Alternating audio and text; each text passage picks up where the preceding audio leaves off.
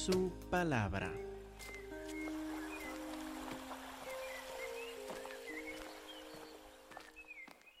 Hermanos, el día de hoy estamos por entrar Gálatas capítulo 4. Y para entrar Gálatas 4, para poder entenderlo, tenemos que repasar algunos puntos que ustedes vieron en estas últimas semanas en Gálatas 3.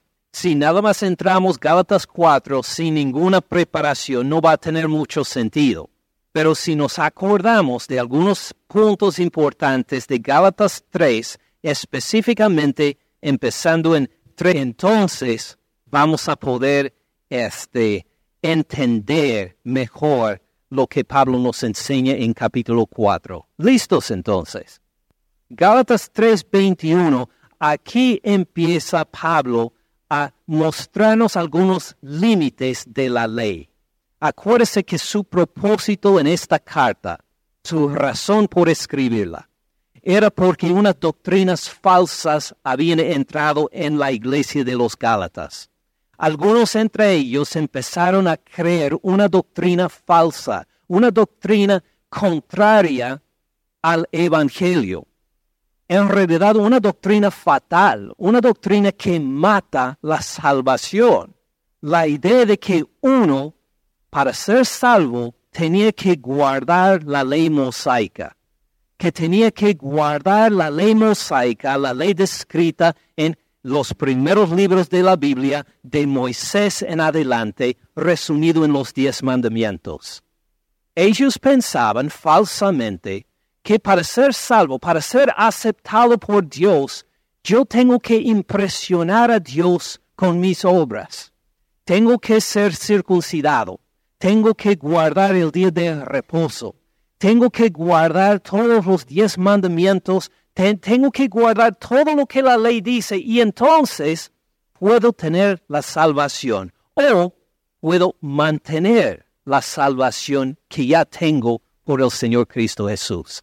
Una doctrina falsa y pasa toda esta carta para explicarnos pues que no somos salvos por la ley mosaica sino que somos salvos por medio de la fe en el Señor Cristo Jesús. Despegamos nuestra vista de nuestras propias obras para pegar la vista en el Señor Cristo Jesús, el sacrificio suficiente por nosotros ante Dios. Este es el tema principal de Gálatas. Entonces ahora en Gálatas 3:21 empieza a enseñar algunas de las algunos de los límites de la ley, que si uno quiere recibir la aprobación de Dios por medio de los diez mandamientos y la ley mosaica, va a encontrar estas faltas o estas fallas o estos límites. Entonces, me siguen hasta ahora. Vamos a verlos versículo por versículo, empezando en Gálatas 3:21. Dice, luego, luego la ley es contraria a las promesas de Dios? En ninguna manera, dice. Fíjese bien en el resto del versículo, porque si la ley dada, hablando de la ley mosaica, si la ley dada pudiera vivificar, la justicia sería verdaderamente por la ley. Entonces, ¿qué nos enseña sobre la ley acá? ¿Cuál es el límite de la ley a que señala? La ley no puede dar vida la ley no puede vivificar. O si la ley dada pudiera vivificar, entonces la aprobación de Dios sería por guardar la ley, pero la ley no puede vivificar. Este es su punto. Ah, piensen los diez mandamientos, los que lo han memorizado en algún momento, como me tocó a mí en mi juventud. ¿Hay algo de los diez que habla de dar la vida eterna? No, la ley no puede vivificar. También Pablo nos dijo lo mismo si desea leerlo en casa en 3.10. Pero vamos a continuar reconociendo este primer límite. La ley no puede vivificar. Seguimos a ver otro punto en el versículo 24. De manera que la ley ha sido nuestro ayo, un esclavo que tenía el propósito de llevar a los niños a la escuela como el autobús los autobuses amarillos que llevan nuestros hijos a la escuela en las mañanas, a la primaria, a veces a la secundaria y celebran todas las mamás después para decir, gracias Señor que mis hijos ahora están en la escuela otra vez. Este autobús amarillo es como un ayo, un esclavo que asegura que sus hijos lleguen a la escuela. De la manera que la ley ha sido nuestro ayo. Así sirvió la ley mosaica también. La ley ha sido nuestro ayo para llevarnos a Cristo a fin de que, a fin de que fuésemos justificados por fe. ¿Quién nos justifica por fe? Al Señor Cristo Jesús. ¿La ley nos justifica? No, no puede. Este es otro límite de la ley. Como vimos en versículo 21, la ley no puede vivificar. Ahora en versículo 24 vemos que la ley no puede justificar a uno delante de Dios. Usted por seguir toda la ley no va a tener la aprobación de Dios. ¿Se acuerda por qué? Porque usted es pecador, igual como yo. No es que la ley en sí tiene una falta, nosotros somos pecadores y por eso la ley no nos puede dar vida, no nos puede vivificar, no nos puede justificar. ¿Me siguen hasta ahora? Vamos a continuar entonces al versículo 25. Pero venida la fe, ya no estamos bajo ayo, pues todos son hijos de Dios por la fe en Cristo Jesús. ¿Qué pasó por el Señor Cristo Jesús y por medio de la fe en Él? Ya somos hijos de Dios. ¿Esto conseguimos por la ley? No la ley no nos puede dar la adopción como hijos de Dios. No podemos ser justificados ni adoptados por Dios por medio de la ley. Otro límite hay. No nos da vida, no nos da la justificación, no nos da la adopción en la familia de Dios. Veremos otro ejemplo, versículo 27 porque todos los que han sido bautizados en Cristo, de Cristo están revestidos, han sido bautizados en Cristo. ¿Cómo logró usted ser bautizado en Cristo Jesús? ¿Por seguir la ley? No, es otro límite de la ley. La ley no nos puede bautizar en el Señor Cristo Jesús. Podemos seguir la ley, pero no podemos revestirnos de Cristo por la ley. Vemos otro límite en versículo 28. Ya no hay judío ni griego, no hay esclavo ni libre, no hay varón ni mujer, porque todos ustedes son qué? Uno en Cristo Jesús. Ustedes son uno en Cristo Jesús porque siguieron la ley mosaica. No, otro límite de la ley mosaica la ley mosaica no nos puede hacer uno en Cristo Jesús. La ley mosaica hace divisiones. Pone los judíos en un lugar, pone los gentiles en otro lugar. No, la ley no nos une en Cristo Jesús. También hay otro límite que menciona en versículo 29. Si ustedes son de Cristo, ciertamente linaje de Abraham son y herederos según la promesa. Ahora, ¿usted puede ser linaje de Abraham por seguir la ley? No. Ustedes son herederos de Abraham, herederos de Dios por medio de la ley. Tampoco. Ustedes pueden recibir la promesa dada a Abraham por seguir la ley. No. Ninguna de estas cosas puede hacer. Fíjense otra vez en los límites de la ley. Lo que la ley no alcanza, no nos vivifica, no nos justifica delante de Dios, no logra darnos la adopción como hijos de Dios, no nos da el bautismo en Cristo Jesús, no nos hace revestidos en Cristo Jesús, no nos hace uno en Cristo, no nos hace herederos de Abraham, no nos hace herederos de Abraham y de los que reciben las promesas. La ley tiene grandes límites, ¿verdad? Pero han notado algo en esta lista. Vivificar, la adopción como hijos de Dios, bautismo en Jesús, el hacer, el ser uno en Cristo, el ser herederos de Abraham, la promesa de Abraham, por quien tenemos la aplicación de estas verdades en Cristo Jesús. ¿Por quién? Por el Espíritu Santo. Por el Espíritu Santo. O si tuviéramos tiempo esta tarde, podríamos llegar a ver cada uno de estos límites a la ley y ver que el cumplimiento, la superación o el cumplimiento de estos límites se encuentra en el Espíritu Santo. Ah, por ejemplo, ¿quién nos vivifica?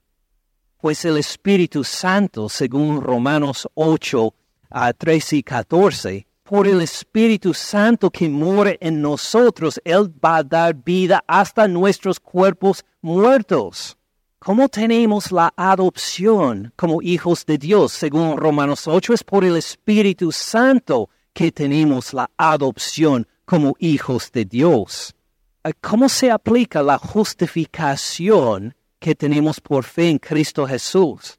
Por el Espíritu Santo tenemos esta obra de la justificación aplicada a, nosotros. ¿Quién nos hace uno en Cristo Jesús? Según la carta a los Efesios, es el Espíritu Santo que nos hace uno en Cristo Jesús. ¿Quién es la promesa dada a Abraham? Pues ya vimos en este capítulo, es el Espíritu Santo. ¿Ven lo que está haciendo Pablo?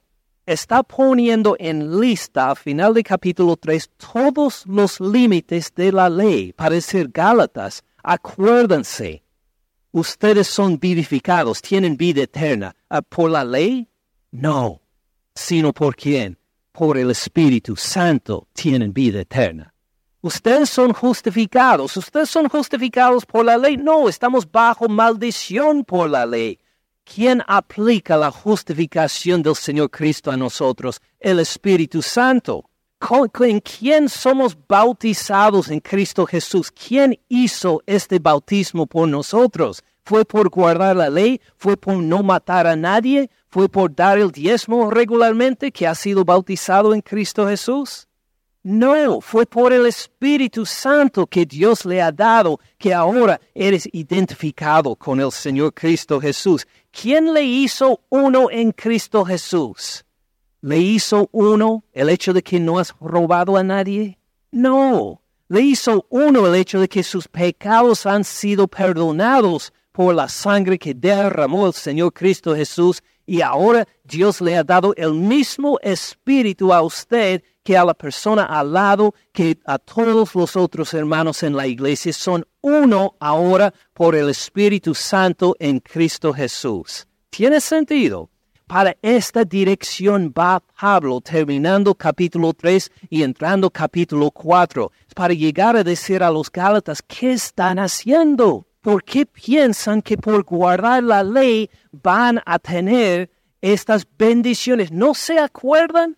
Ustedes ya tienen estas bendiciones por el Espíritu Santo. ¿Y cómo recibieron el Espíritu Santo? Por medio de la fe en el Señor Cristo Jesús. Por escuchar el Evangelio y creer. Lo que está haciendo Pablo acá, terminando capítulo 3 y entrando capítulo 4, es solamente poniendo en, ah, está pues explicando en más detalle lo que ya nos dijo en Gálatas 3, versículos 2 y 3. Vuelvan a 3, 2 y 3. Acuérdense cuando Pablo hizo esta pregunta a los Gálatas. Esto solo quiero saber de ustedes, dijo a los Gálatas. Esto solo quiero saber.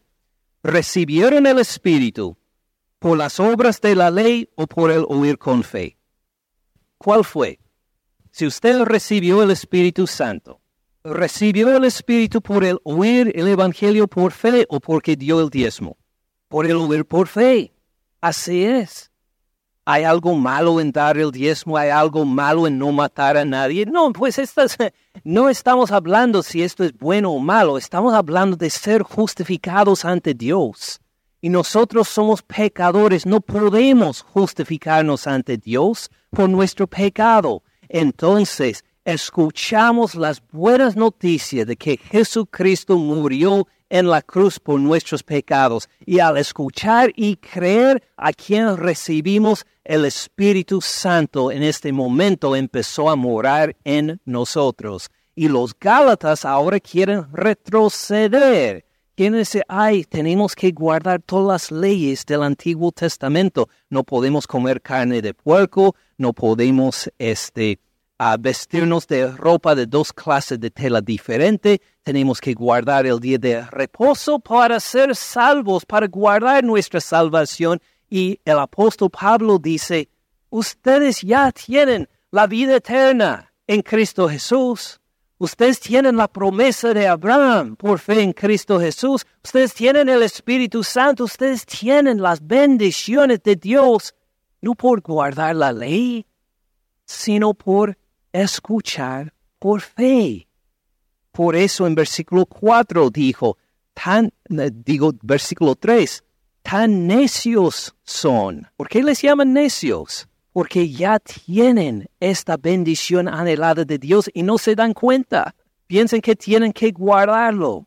Sería si le diera a usted un millón de dólares y dijera usted, ah, pues muchas gracias, pero este, soy tan pobre que necesito trabajar duro. Hoy voy a buscar un trabajo que paga siete dólares y medio por año, eh, digo por hora, para poder pues sostenerme. Y me diré, mire, acabo de darte unos millón, un millón de dólares. no tiene que salir a trabajar mañana. ¿Tiene lo suficiente? Pues sí, pero sabe, pues si no trabajo todos los días, eh, no, por favor, no te das cuenta lo que has recibido. Así dice Pablo a los Gálatas para decir, no se dan cuenta, ya tienen el Espíritu Santo. ¿Por qué quieren volver a vivir cuando la gente no lo tenía? ¿Por qué quiere volver a vivir la vida de cuando no tenía el Espíritu Santo? ¿Por qué va a volver a vivir según la ley? Estamos adelantando un poco, entrando capítulos 4 y 5 pero para darnos una idea a dónde va el apóstol Pablo. La ley tiene sus límites. Es insuficiente para justificarnos delante de Dios. En cambio, Dios hizo todo en Cristo Jesús por su Espíritu Santo. Entonces nuestra parte es escuchar el Evangelio con fe y vivir de acuerdo con la fe en el Señor Cristo Jesús y su Espíritu Santo que nos ha dado. ¿Tiene sentido? Ahora, si esto hemos captado, si hemos entendido que al final del capítulo 3, Pablo nos explica los límites de la ley, lo que la ley no puede hacer, queremos acordarnos de un detalle, de una cosa que la ley sí puede hacer. O hay algo que la ley hace. ¿Se acuerda? Aparece también en capítulo 3 de Gálatas pero ahora en versículo 22. No vivifica, no justifica, no nos da la adopción, no nos bautiza en Jesús, no somos revestidos en Jesús por la ley, no nos hace uno en Cristo, no nos da la promesa dada a Abraham, pero sí la ley hace algo. ¿Qué hace? Versículo 22. La escritura lo encerró todo bajo pecado para que la promesa que es por la fe en Jesucristo fuera dada a los creyentes. ¿Qué hace la ley? Encierra todo bajo pecado. Versículo 23. Pero antes que viniera la fe, estábamos ¿qué? Confinados bajo la ley. ¿Qué más? Encerrados. ¿Qué hace la ley? Le pone en la cárcel. Lo encierra, lo confina, lo encierra todo bajo pecado. Esto es lo que la ley hace. ¿Vivifica? No. ¿Justifica? No. ¿Le da la adopción como hijos de Dios? No. ¿Le hace uno en Cristo? No. La ley no puede hacer nada de esto. ¿Qué puede hacer? Encarcelarlo. Si esto hemos entendido, según lo que Pablo nos presenta en capítulo 3, la ley nos encarcela mientras el Espíritu es el que da vida la justicia, la promesa, la unidad en Cristo Jesús. Si entendemos esta diferencia, estamos listos para ver capítulo 4, versículo 1. ¿Entienden? ¿Listos para 4.1? De veras. Muy bien, seguimos entonces. Quiero que en 4, 1 a 5, los versículos para hoy, que noten dos temas en especial. El primer tema tiene que ver con el tiempo. Hay una cuestión de tiempo en estos versículos 4.1. Pero también digo, entre tanto que el heredero es, es que, niño, en nada difiere del esclavo, aunque es señor de todo, sino que está bajo, bajo quienes? Tutores y curadores. ¿Hasta cuándo? Hasta el tiempo señalado por el Padre. Así también nosotros cuando éramos, cuando éramos quienes?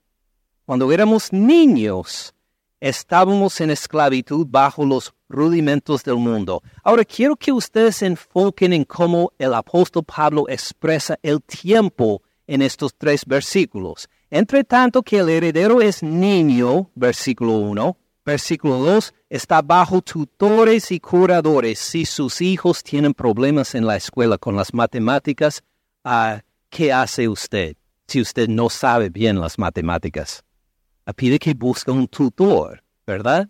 Un tutor que les ayude con las matemáticas, pues tenemos el mismo vocabulario acá. Versículo 3, así también nosotros cuando éramos niños, hay una inmadurez que describe la palabra para uno que está bajo la ley. Podemos hacer esta comparación, siguiendo la comparación de Pablo en versículos 1 a 3. Vamos a decir que su papá tiene una compañía multimillonaria, tiene un negocio que vende productos a China, vamos a decir, y que usted, eh, por el trabajo de su papá en levantar ese negocio, disfruta una vida de un multimillonario porque su papá tiene un, negocio muy exitoso, ah, vendiendo muchos productos a la China. Y ah, le ha dicho que algún día usted va a dirigir la compañía. Que esta compañía está preparando para usted. Pues qué bendición, ¿verdad? Pero vamos a decir que también usted tiene ocho años de edad. Ahora, ¿está listo para dirigir esta compañía a los ocho años de edad? No, ¿cómo va a poder tomar las decisiones necesarias para desarrollar una compañía multimillonaria?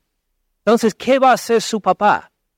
Lo va a entrenar o le va a mandar a una escuela entre las mejores escuelas para que sepa bien cómo puede dirigir un negocio.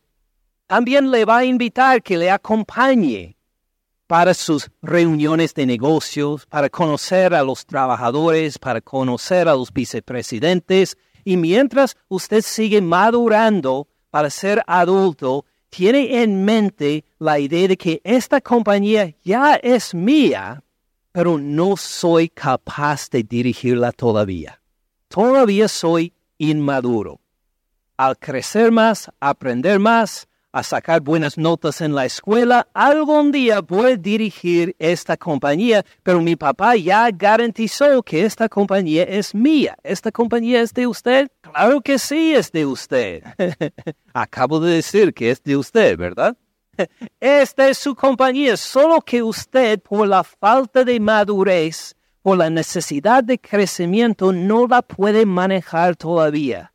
Pero tan pronto cuando su papá ve que sí, ha sobresalido en las notas en la escuela, sí, que ha, ha entendido cómo manejar los contratos y tener nuevos contratos, sí, ha aprendido ya todos los trámites de este negocio, algún día, en el tiempo señalado, su papá va a decir, ¿sabes qué?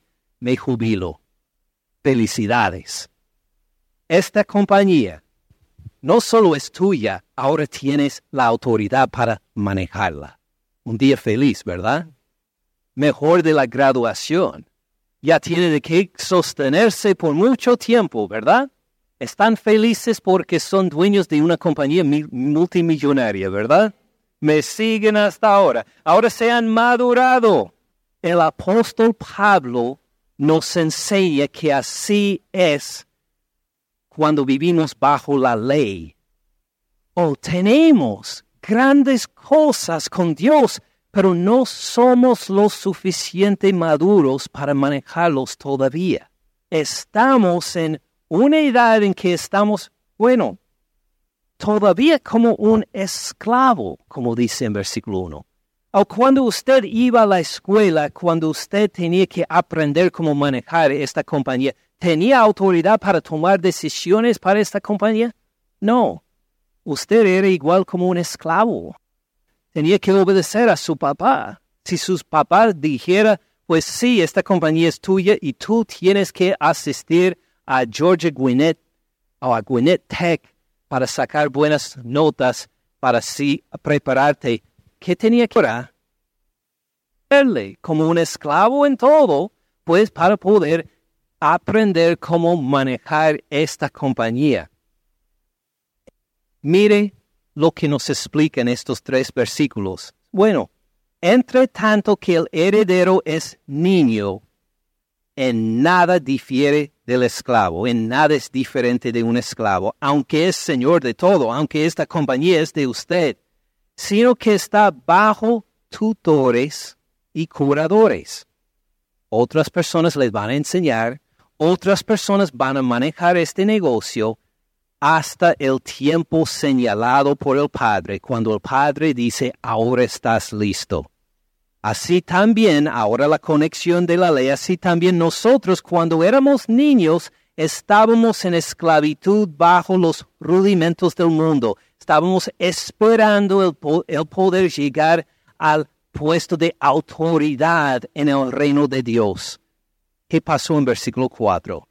Pero cuando vino el cumplimiento del tiempo, Dios envió a su Hijo, nacido de mujer, nacido bajo la ley, para que redimiera a los que están bajo la ley, a fin de que recibiéramos la adopción de niños recibimos esta bendición espiritual cuando, versículo 4, cuando vino el cumplimiento del tiempo. ¿Cuándo es este cumplimiento del tiempo? Algunos queremos decir en la segunda venida del Señor Cristo Jesús. Lee el versículo. Cuando vino el cumplimiento del tiempo, vino tiempo pasado, Dios qué hizo?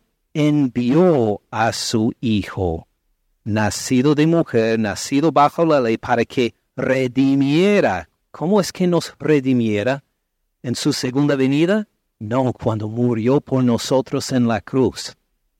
¿Cuándo fue el cumplimiento del tiempo? Cuando Él llegó y murió en la cruz.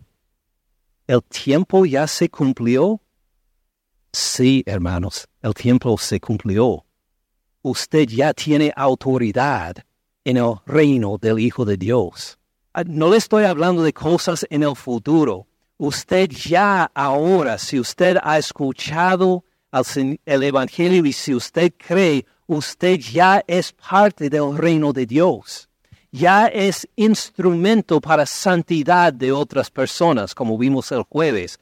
Ya usted es instrumento para la salvación de otras personas. Usted ya es parte del reino usted ya es dueño de esta compañía multimillonaria, pero hablando en sentido espiritual, usted ya puede ejercer esta autoridad espiritual que fue dado porque Cristo murió en la cruz por usted. ¿Tiene sentido?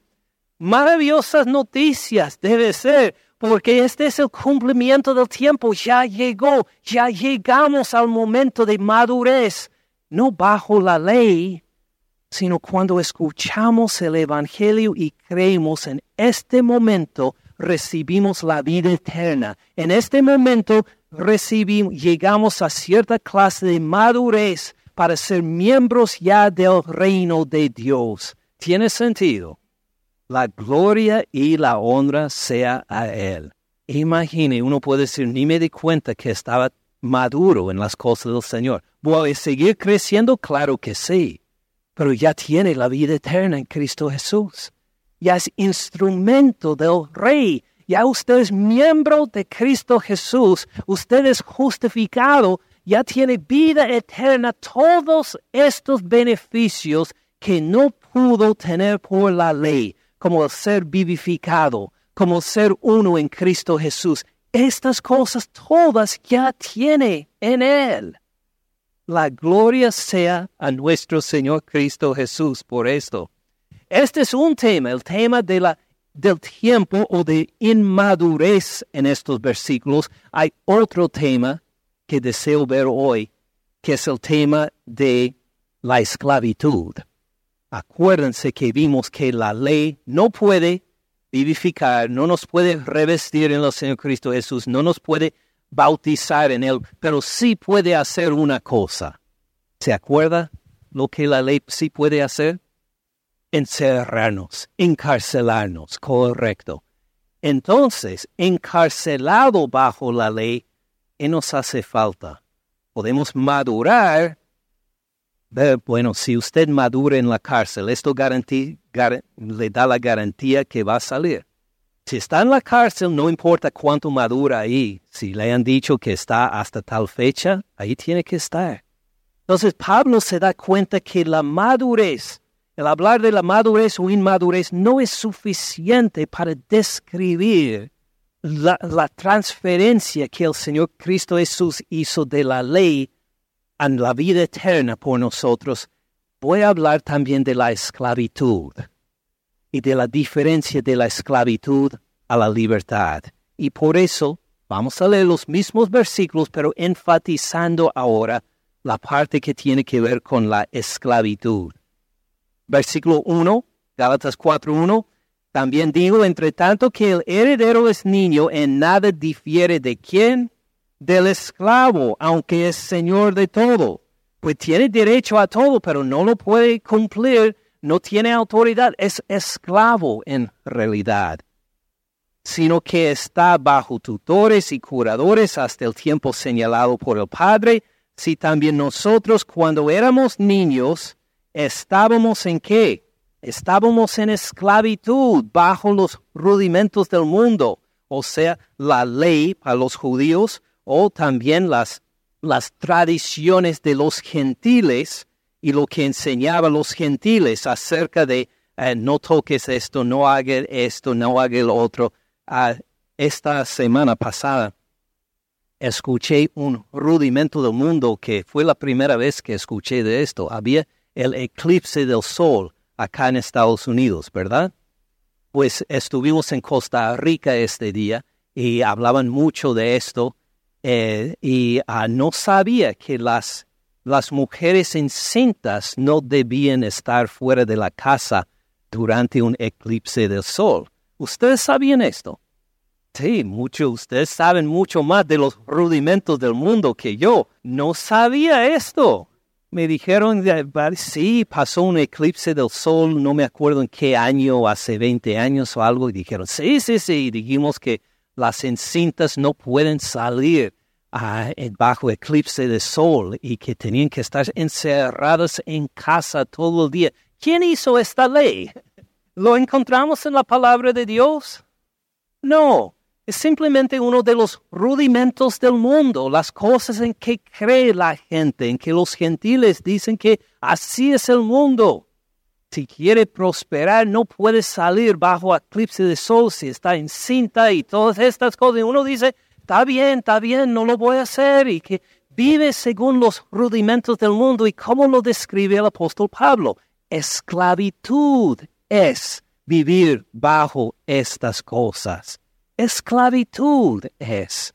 Así también nosotros, cuando éramos niños, cuando no conocíamos a Dios, cuando no habíamos madurado en las cosas espirituales, estábamos en esclavitud bajo los rudimentos del mundo. Pero cuando vino el cumplimiento del tiempo, Dios envió a su Hijo, nacido de mujer, nacido bajo la ley, ¿para qué? Para que redimiera a los que estaban bajo la ley. ¿Qué hay que hacer con un esclavo? Si hay un esclavo, podemos simplemente decirle, mire, eres libre. ¿Esto le da libertad? No, todavía sigue siendo esclavo. No importa si dice que sí, sí, sí, estoy seguro, soy libre, soy libre. Si es esclavo, sigue siendo esclavo. ¿Qué, hay que hacer para dar libertad a este esclavo? Pues en la época bíblica hay que comprarlo. Hay que comprar el esclavo.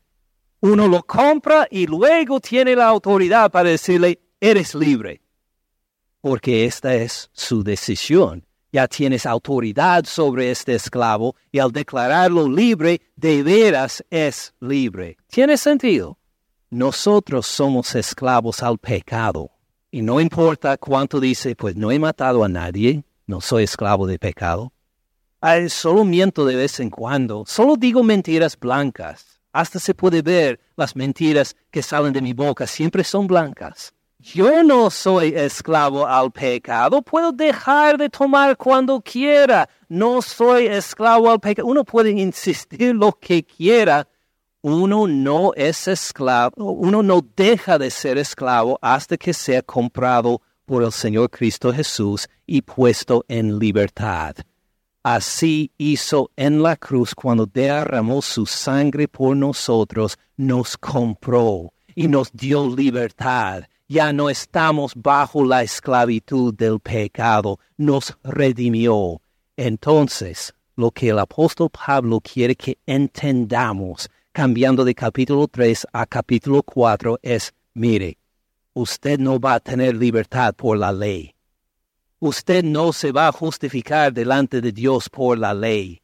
Usted no tiene la unidad en el Señor Cristo Jesús por la ley. Usted no tiene ninguno de estos beneficios por la ley. Pero Cristo Jesús llegó, cumplió el tiempo. Ustedes, al escuchar el Evangelio, ya son maduros en Cristo Jesús, ya son parte del reino de Dios, ya tienen todas estas bendiciones. Primero, segundo, ya lo redimió del pecado no eres esclavo a la ley ya. No eres esclavo a los rudimentos del mundo. Ya anden en la libertad que tienen en el Señor Cristo Jesús. ¿Tiene sentido? Son buenas noticias, gloriosas noticias, noticias dignas de ser celebradas en la Santa Cena el día de hoy. Vamos a celebrar la Santa Cena acordándonos de estas verdades del hecho de que bajo la ley estamos bajo esclavitud, libres de la ley en el Señor Cristo Jesús. Tenemos libertad, redención, unidad en Cristo Jesús, perdón de pecados, justificados somos, tenemos su Espíritu Santo que mora en nosotros, somos hijos del Rey ahora mismo. Y esto solo va a mejorar cuando vuelva nuestro Señor por nosotros en su segunda venida. Gracias por escuchar al pastor Ken en este mensaje. Para más recursos, visite caminandoensupalabra.org.